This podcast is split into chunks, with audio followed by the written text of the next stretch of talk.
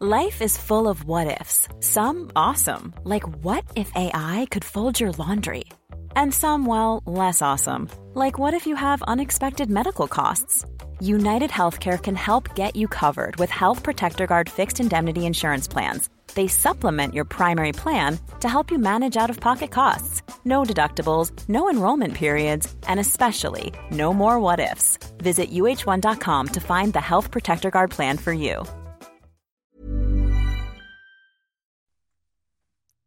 Le 14 janvier 2018, au petit matin, une opératrice du 911 répond à un appel à l'aide. Au bout du fil, une jeune fille lui explique qu'elle vient de s'enfuir de chez elle, que ses parents séquestrent depuis des années ses 12 frères et sœurs qui sont actuellement enchaînés à leur lit dans une crasse indescriptible. L'adolescente au bout du fil est incapable de donner l'adresse de son lieu de séquestration. Elle explique qu'elle n'a jamais vu l'extérieur de sa maison ou très rarement. Elle ne connaît pas le nom des rues et n'a quasiment pas été à l'école. Il faudra 20 minutes aux agents du 911 pour géolocaliser l'appel et venir en aide à Jordan, adolescente de 17 ans, qui s'apprête à révéler l'horreur qu'elle vit depuis sa naissance au sein de la famille Turpin. Au moment où il s'approche du domicile familial, les agents ne se doutent pas une seule seconde qu'il s'apprête réellement à libérer plus d'une dizaine de gosses, tous dans un état déplorable. Bienvenue pour une nouvelle HVF.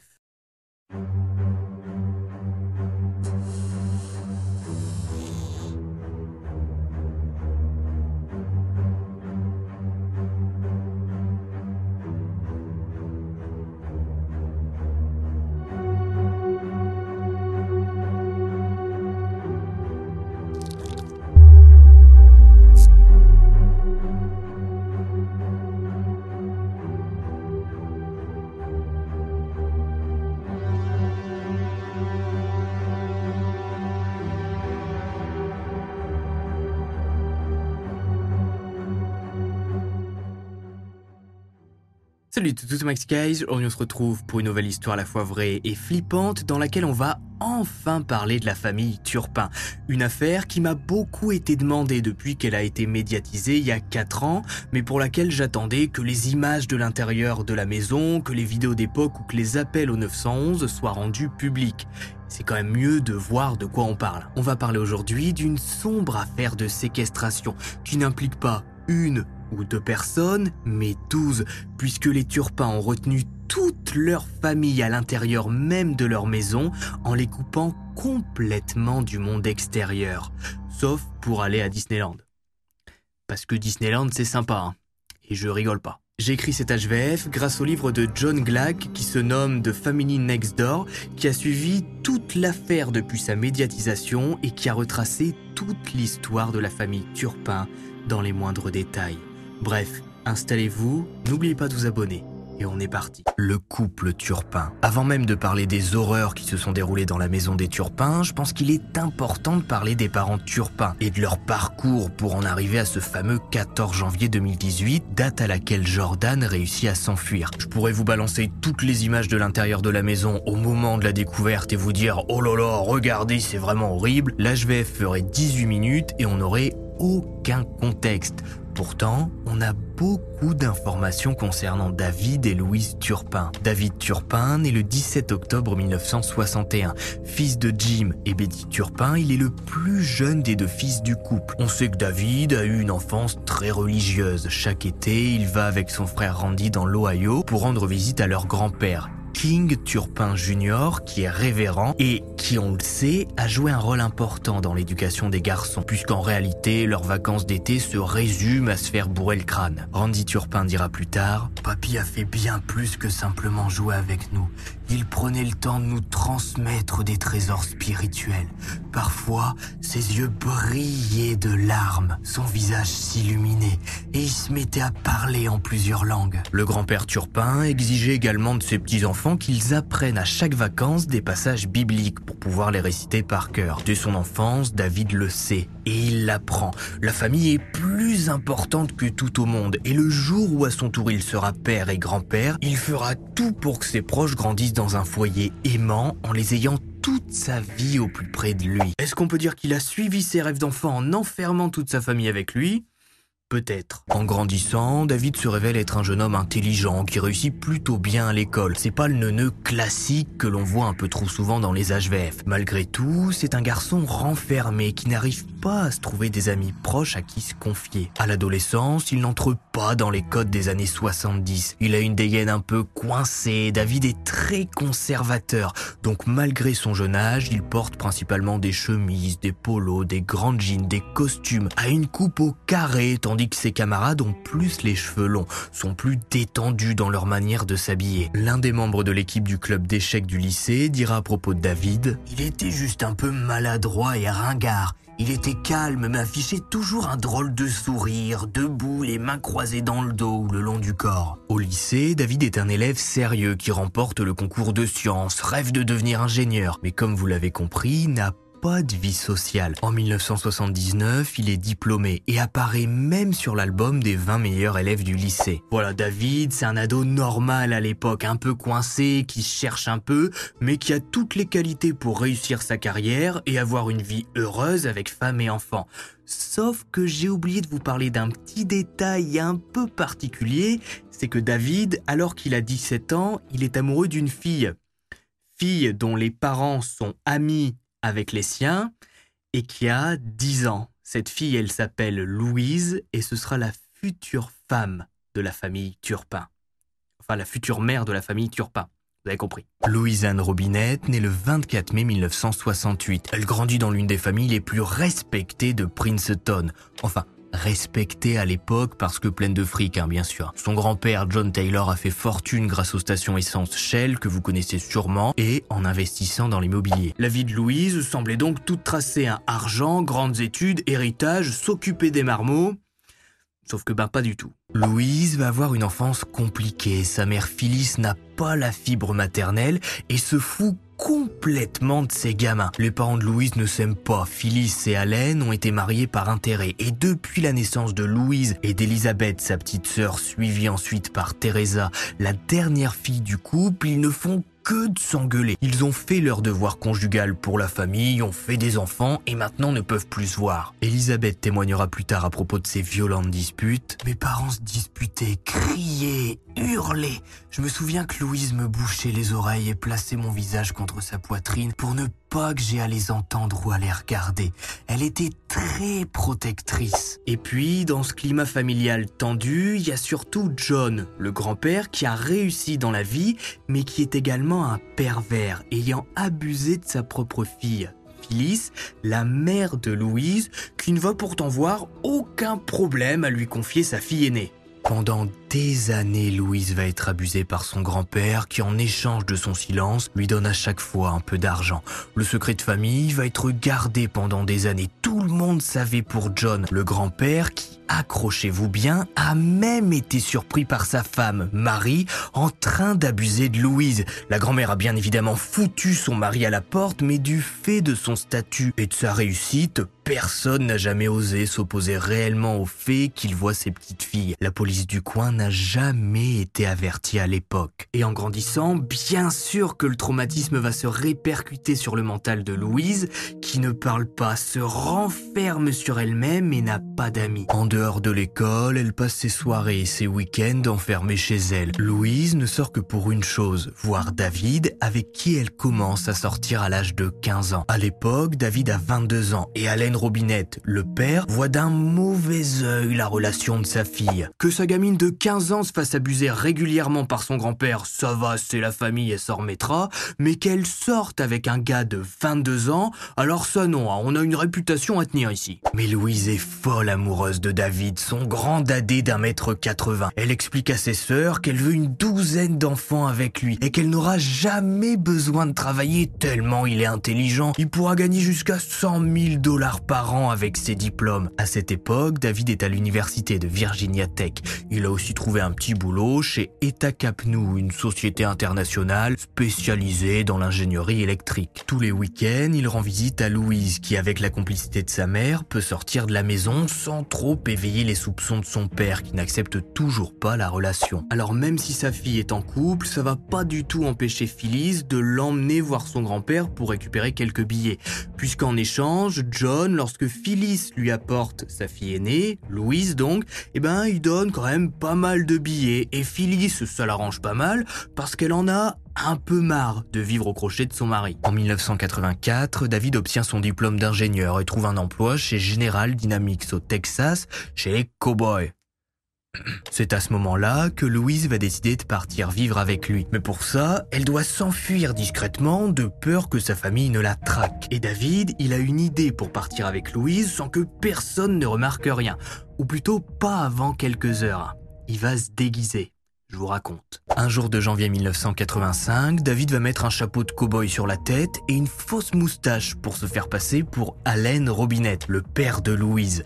Il entre dans le lycée et demande à ce que Louise vienne immédiatement. Ils ont un problème familial urgent et l'adolescente doit partir rapidement avec son père. L'administration pose pas plus de questions. Louise est sortie de sa classe et part officiellement avec Allen son père. Et c'est comme ça que le couple va gagner quelques heures pour s'enfuir à Fort Worth, au Texas. Dès qu'Elisabeth est rentrée à la maison cet après-midi-là sans sa grande sœur, Phyllis s'est rendue au lycée en pensant dans un premier temps que Louise avait juste loupé le bus et qu'elle l'attendait sûrement près de l'établissement. C'est là qu'elle a appris que sa fille était partie soi-disant avec son père moustachu au chapeau de cow-boy il y a quelques heures. Alors je vous fais pas un dessin, bien sûr que Phyllis et Allen vont comprendre que leur fille est partie avec David. Louise va être portée disparue et les autorités vont retrouver le couple au Texas. Sauf que Louise ne va pas être ramenée avec ses parents puisqu'elle est partie de son plein gré. Les autorités vont donc juste lui demander bah, d'appeler au moins sa mère pour lui dire qu'elle va bien. Quand Allen va apprendre que sa fille n'a pas été enlevée et est partie de son plein gré, il va finalement accepter la relation et va même être d'accord pour que le couple se marie. Après quelques jours au Texas, Louise et David sont de retour à Princeton, ville natale de Louise, pour se marier dans la petite église du coin. L'union est célébrée le 11 février 1985. Aussitôt après, les jeunes mariés repartent à Fort Worth. Mariés et ayant réussi à fuir, ce sont désormais Elisabeth et Teresa qui vont être donnés à leur grand-père et qui à leur tour vont vivre un enfer avant de pouvoir partir comme leur sœur aînée. Et c'est donc comme ça que le couple turpin se forme, sacrément mouvementé. Hein. Mais bon, vu ce qui arrive, c'est pas fini. La naissance de la famille. David et Louise ont toujours voulu fonder une famille. Après leur mariage, ils partent donc vivre au Texas, là où David travaille en tant qu'ingénieur. Il achète une belle maison et le couple sort régulièrement, mange dans des restaurants de luxe. David, avec ses diplômes, gagne très bien sa vie. Et à l'époque, bah, la vie n'est pas si chère, hein, donc il profite. Le 28 juillet 1988, Louise donne naissance à une fille, Jennifer, qui sera donc l'enfant qui vivra le plus longtemps avec le couple Turpin, puisqu'au moment de la découverte, elle aura 30 ans, mais on y reviendra bien évidemment. Louise invite régulièrement ses sœurs avec le salaire de David, elle leur paie les billets d'avion, les invite au resto pendant que son mari travaille. Teresa dira plus tard que lorsqu'il était là, David se contentait de s'asseoir et d'observer plutôt que de discuter ou de s'amuser un peu. Il restait à l'écart et se sentait mal en présence d'autres personnes. La seule personne à laquelle il parlait réellement, c'était sa femme. Louise. Le 3 février 1992, le deuxième enfant turpin naît. C'est un garçon que le couple nomme Joshua tous leurs futurs enfants porteront un nom tiré de la Bible et qui commencera par la lettre J. Peu après la naissance de Joshua, les relations entre David et Louise vont commencer à se tendre un peu. La mère de famille ne travaille pas et dépense tout l'argent de son mari dans des conneries. Elle fait des prêts pour s'acheter des vêtements de luxe, s'autorise des sorties hors de prix, mange dans de beaux restaurants et se met à jouer aux jeux de hasard. À tel point que les turpins vont devoir faire l'équivalent d'un dossier de surendettement pour demander de l'aide. Mais pour Louise, pas question d'informer sa famille de ses petits soucis pour avoir de l'aide et essayer de s'en sortir. Et pas question non plus de réfléchir à deux fois avant de refaire un enfant, même si le couple est désormais surendetté à cause de ses conneries. Le 3 novembre 1993, les Turpins accueillent Jessica. Je vous rassure, je vais pas vous donner les dates de naissance de tous les enfants Turpins. Je suis pas un livret de famille, mais c'est pour vous dire que ce sont bien évidemment les premiers enfants qui vont subir en premier les dérives de la famille Turpin. Burrow's furniture is built for the way you live.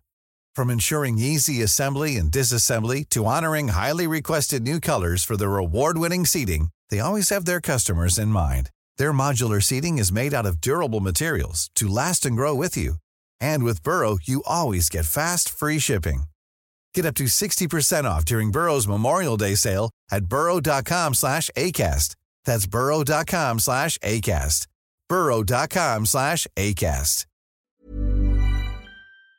Entre-temps, c'est Jennifer, la première fille Turpin, qui entre à l'école. Et assez rapidement, ses profs vont commencer à s'inquiéter. La gamine semble mal à l'aise en présence de ses camarades. Elle a l'air fragile, toujours habillée avec les mêmes vêtements qui, au vu de l'odeur, sont rarement lavés. Ses profs remarquent ses cheveux gras et son air tristouné. Pourtant, aucun signalement ne sera fait. Jennifer dira simplement que tout va bien ou plongera dans le silence quand l'équipe éducative insiste trop. Même Teresa et Elisabeth, les sœurs de Louise, ne vont pas oser poser trop de questions lorsqu'ils vont voir par exemple que les enfants sont tous habillés de la même manière, avec les mêmes vêtements, de la même marque et de même couleur. Certaines fois, pour les déshumaniser au maximum, leurs vêtements sont floqués par leur ordre de naissance, avec écrit chose numéro 1, Chose numéro 2, jusqu'au nombre 12. La famille se déplace même en rang lorsqu'ils rendent visite à des proches. Mais une fois de plus, personne ne pose de questions, ce sont juste des gamins bien élevés, pas du tout terrorisés par leurs parents qui les accrochent à leur lit avec des menottes ou qui les enferment dans des cages pour chiens. En réalité, les enfants turpins vivent un enfer. Louise et David sont complètement débordés par la situation. Ils pensaient que des enfants, ça s'élevait facilement, qu'un bébé, c'était tout mignon comme dans les films. Ils n'ont rien prévu. La grande maison que s'est payée David devient au fil des mois une véritable porcherie. Tout comme sa mère avant elle, Louise n'a pas la fibre maternelle et laisse ses gamins dans leur crasse. Quand un enfant turpin est malade, il reste dans un canapé crasseux avec sa morve dégoulinante et sa fièvre. Ça va passer, c'est tout, dit Louise. La maison devient peu à peu une véritable décharge. Les déchets sont jetés à même le sol, les couches des gamins traînent par terre pleines d'excréments. Les turpins deviennent par définition des cassos ou des sociaux si vous préférez. À ce moment de leur vie, ils ont clairement besoin d'aide extérieure, d'être aidés par des associations ou par les services sociaux. Ils sont endettés, sont débordés par leurs gamins, passent des soirées entière au casino. David ne montre aucun signe d'affection envers ses enfants. Pas de câlins, de compliments, de jeux. Il est juste bon à les engueuler quand ils n'obéissent pas. Et obéir chez les turpins, c'est simple. Il faut demander la permission pour le moindre mouvement. Prendre un mouchoir, se lever du canapé, aller se coucher, aller aux toilettes. Il existe une vidéo de cette époque filmée par Jordan Turpin qui a vu comme jouer une poupée Barbie avec une caméra intégrée. On y voit son père, David, sourire comme si tout était normal. À cette période, David et Louise ont encore un peu de patience vis-à-vis de leur enfant. Ils ne sont pas encore entravés par des menottes toute la journée et peuvent malgré tout se balader en liberté dans la maison qui devient de plus en plus insalubre. À tel point qu'en mai 2004, le couple Turpin va décider de louer une caravane pour vivre dans un endroit un peu plus sain. Sauf qu'à l'époque, ils ont déjà 10 enfants et dans cette caravane, deux autres gamins vont naître, Jolinda et Jolissa. Louise va faire avec l'aide de David bien sûr 12 enfants en 17 ans seulement, alors même qu'elle sait qu'elle ne s'en occupera pas. La situation va durer 4 ans quatre années pendant lesquelles les enfants turpins vont vivre seuls en caravane, puisque leurs cassos de parents ne vont bien évidemment pas s'infliger cet enfer. David et Louise vont louer un petit appartement à Benbrook, toujours au Texas, à une heure de route de la caravane et le père Turpin va régulièrement, dans sa grande bonté, venir livrer des provisions à ses gamins qui sont bah, livrés à eux-mêmes, hein, ne vont pas à l'école, n'ont pas d'amis, n'ont pas de contact en dehors de cette caravane. Pendant quatre ans, les enfants turpins grandissent à l'intérieur de ces quatre murs mal isolés. Louise appelle juste pour donner des instructions et ordonner à ses enfants les plus âgés, Jennifer Joshua de punir leurs frères et sœurs s'ils enfreignent les règles. C'est d'ailleurs Jennifer qui va être la première à tenter de s'enfuir. Un matin, elle sort de la caravane, croise une voisine qui se nomme Shelly Vignard et ne lui donne pas son nom ni son âge. Ce sont les règles imposées par Louise. Elle demande quand même à la voisine comment aller en ville, comment trouver du travail pour gagner un petit peu d'argent, avoir un appartement et enfin sortir de cet enfer. Ce jour-là, Jennifer va faire du stop jusque la ville la plus proche et va tenter de trouver un boulot. Mais elle n'a rien sur elle, pas de papier d'identité, c'est à peine bien parler. Elle n'a aucune expérience professionnelle et pas de diplôme. Rapidement, elle est de retour dans la caravane en attendant que son père apporte à manger et que sa mère ne leur dise quoi faire. Personne ne s'inquiète du sort des gamins turpins qui de toute façon ne sortent pas de leur caravane et n'ouvrent à personne d'autre que leur père qui de toute manière paie le loyer pour louer l'endroit. Après 4 ans d'enfer, les enfants turpins déménagent avec leurs parents et partent vivre en Californie. Le couple vend sa maison au Texas pour éponger un peu ses dettes puisque les banques commencent à les poursuivre. Ils ont plusieurs crédits sur le dos, des dettes de jeu et une voiture Ford Mustang pour laquelle ils doivent encore 20 000 dollars. Le propriétaire de la caravane va d'ailleurs la récupérer dans un état lamentable. La crasse nous arrivait jusqu'aux genoux. Il y avait des couches sales entassées jusqu'au niveau de la taille. Il y avait des ordinateurs, des jouets, des ordures. Certains jouets étaient encore dans leur boîte. Des rats sautaient par-dessus les déchets pour sortir. À ce moment-là, bien sûr que certaines personnes vont commencer à faire des signalements. Les turpins doivent de l'argent, les enfants ont été vus dans un sale état par certains voisins, donc les services sociaux vont commencer à s'intéresser de loin à la famille. Mais David est un homme intelligent qui sait comment contourner le système. Une famille renfermée. 2008, Louise fête son 40e anniversaire. Sa vie est loin d'être celle qu'elle aurait voulu. La femme qui se rêvait maman de famille nombreuse se retrouve complètement débordée par la situation tel point qu'elle va péter un plomb et entrer dans ce qu'on appelle à notre époque la fameuse crise de la quarantaine. La mère Turpin se met à boire et entraîne David avec elle. Le couple ne se rend plus du tout à l'église et préfère se rendre dans des clubs échangistes pour atteindre d'une autre manière le septième ciel. On a presque l'impression qu'à ce moment-là, le couple est en pleine crise d'adolescence, qu'ils font tout pour choquer leur famille et leurs parents. Et les gamins turpins sont une fois de plus abandonnés au milieu de tout ce délire. Leur nouvelle maison en Californie devient peu à peu dans le même état que l'ancienne maison du Texas. La crasse s'entasse. Louise et David ne s'occupent de rien, préfèrent passer des heures à boire dans le canapé. En guise de repas, Louise prépare des sandwichs infecte à toute la famille. Et plus les mois passent, plus la famille est gérée comme une secte. Pour éviter tout problème avec les autorités, David va créer en 2010 la City Day School, une école pour laquelle il se désigne bien sûr directeur et professeur. Comme ça, si un jour les autorités lui demandent où sont scolarisés les enfants, eh bien à la City Day School, ici même. Voilà. Merci, au revoir. Normalement, des inspections annuelles pour surveiller le niveau des gamins et leur ouverture au monde auraient dû avoir lieu par les autorités américaines, mais personne ne s'est jamais rendu au domicile de la famille pour surveiller quoi que ce soit. Et pourtant, c'est à cette époque que l'histoire plonge encore plus dans l'horreur. Voyant leurs enfants grandir, Louis et David ne sont pas non plus complètement stupides et se doutent bien qu'un jour ou l'autre, ils vont avoir des problèmes. Le couple va alors décider de purement et simplement attacher leurs enfants. Bah oui, c'est logique, hein. quelqu'un d'attaché peut pas aller donner l'alerte. Toute la journée quasiment les turpins sont enfermés chez eux David attache toute sa petite famille à leur lit avec de grosses menottes et des crochets qu'il a lui-même installés sur les barreaux en bois. Quand ça commence à trop sentir l'animal à l'intérieur des chambres, Louise entre, seau d'eau chaude en main pour nettoyer tout le monde. Et attention à celui qui ose se rebeller ou pleurer trop fort. David a monté au milieu du salon une cage à chiens dans laquelle il met quiconque défie l'autorité parentale. Pour manger, les enfants turpins doivent un à demander l'autorisation à leurs parents.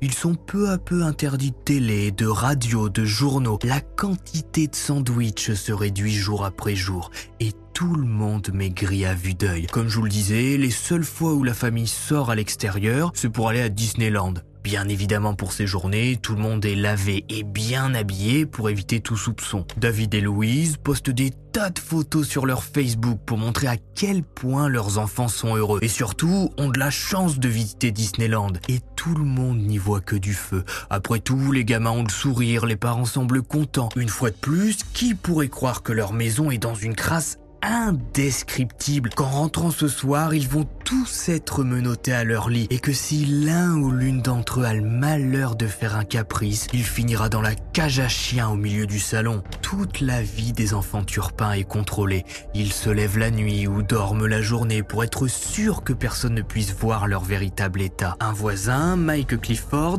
va pourtant bien remarquer que quelque chose cloche avec la famille en voyant les enfants marcher en rang quand ils ont rarement le droit de sortir.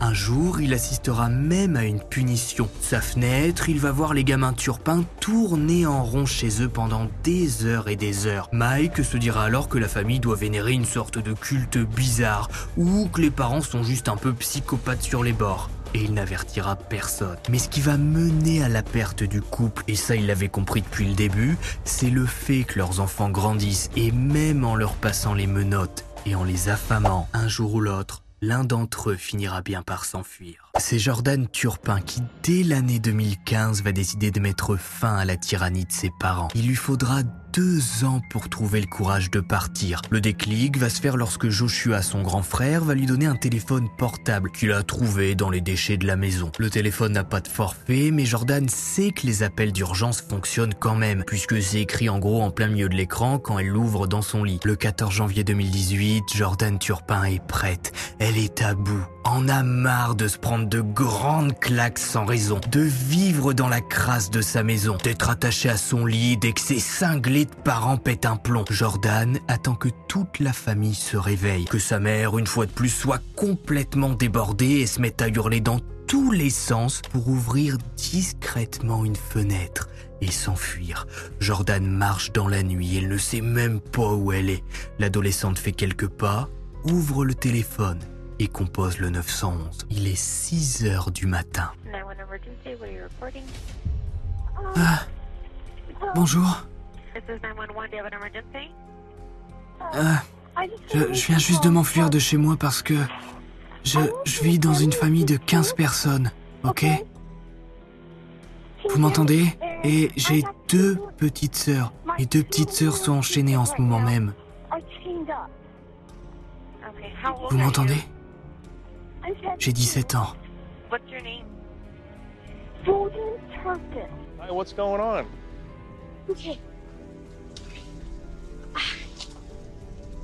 Je viens juste de m'enfuir de chez moi. Okay. Et mes deux petites sœurs sont enchaînées maintenant Where are they chained up at? au lit. Maintenant, ma mère les a pas enchaînées juste pour être méchante. Je suis désolé si je parle beaucoup trop, ok? J'ai jamais parlé à personne de la situation et j'ai jamais été toute seule avec une personne. C'est vraiment compliqué pour moi de parler.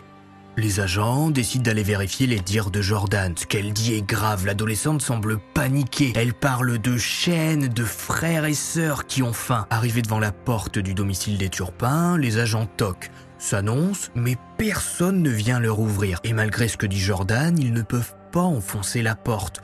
Au moment où l'équipe s'apprête à partir, Louise et David ouvrent. Sur la vidéo d'époque, filmée par la petite caméra qu'avait le flic accroché à son torse, le couple semble complètement à l'ouest. Louise essaie de s'expliquer, elle était au lit, c'est pour ça qu'elle a mis du temps à répondre. David, quant à lui, est paralysé par la situation.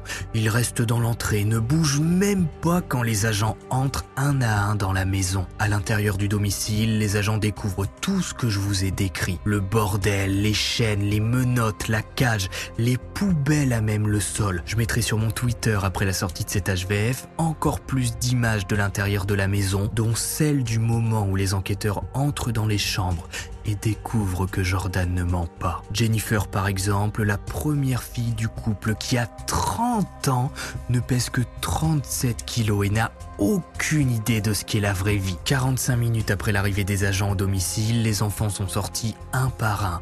Enfin libres. Malheureusement, vous verrez que le calvaire ne s'arrête pas là en sortant de la maison. David et Louise sont bien évidemment arrêtés. 12 chefs d'accusation sont retenus contre eux. Torture, séquestration, abus. David est accusé d'actes obscènes et de parjure puisqu'il a juré auprès du ministère de l'Éducation de Californie que ses enfants étaient bien scolarisés chez lui, alors qu'aucun turpin n'a jamais suivi le moindre cours. La plupart ne savent ni lire ni écrire. Plaidant dans un premier temps non coupable, David et Louise vont finalement accepter un plaidoyer de culpabilité. Donc, de reconnaître les faits pour éviter un procès trop médiatique. En avril 2019, le couple est condamné à une peine de prison à vie avec possibilité de libération conditionnelle après 25 ans de détention. David, s'il vient à être libéré, aura alors 83 ans. Louise en aura 75. À leur procès, certains enfants turpins viendront plaider pour leurs parents en disant que malgré tout, ils les aiment. Après avoir été sauvés de la secte familiale, cinq des plus jeunes enfants turpins ont malheureusement été adoptés par une famille qui a poursuivi les abus. Ces personnes ont été arrêtées plus tard, mais le mal était déjà fait. Selon une enquête d'ABC News, certains des enfants turpins ont été laissés sans abri à l'époque et n'ont jamais reçu les centaines de milliers de dollars qui leur ont été donnés par l'État suite au procès. Ces enfants ont certes été libérés de la prison familiale, mais n'ont jamais connu le monde extérieur. Sans éducation, ni expérience professionnelle et sans aucune compétence, ils ont été laissés à eux-mêmes par les services sociaux. On ne sait pas ce que sont devenus la plupart des enfants turpins. Dans l'histoire récente, seule Jordan, celle qui a libéré ses frères et sœurs, est restée une personnalité publique en ouvrant un compte Instagram bah, sur lequel elle partage de temps en temps des photos avec ses sœurs à côté d'autres publications de sa vie de tous les jours. Par précaution, le domicile des Turpins a par la suite été fouillé par des chiens à la recherche de corps, mais les fouilles n'ont rien donné. Aujourd'hui, David et Louise Turpin sont toujours enfermés et d'après ce que j'ai pu lire, ils ont interdiction d'entrer en contact avec leurs enfants et au vu de leur âge, devraient finir leur vie en prison. Tristement, c'est ainsi que se termine l'histoire de la famille Turpin. Si vous avez regardé Stage Wave jusqu'au bout, mettez famille en commentaire. N'oubliez pas le pouce bleu de vous abonner, ça fait toujours plaisir. On se retrouve sur Twitter pour ceux qui veulent voir encore plus d'images de l'intérieur de la maison des Turpins ou sur Instagram pour ceux qui veulent suivre diverses stories. C'était Max on se retrouve vendredi prochain à 18h normalement pour une nouvelle histoire à la fois vraie et flippante. Et puis,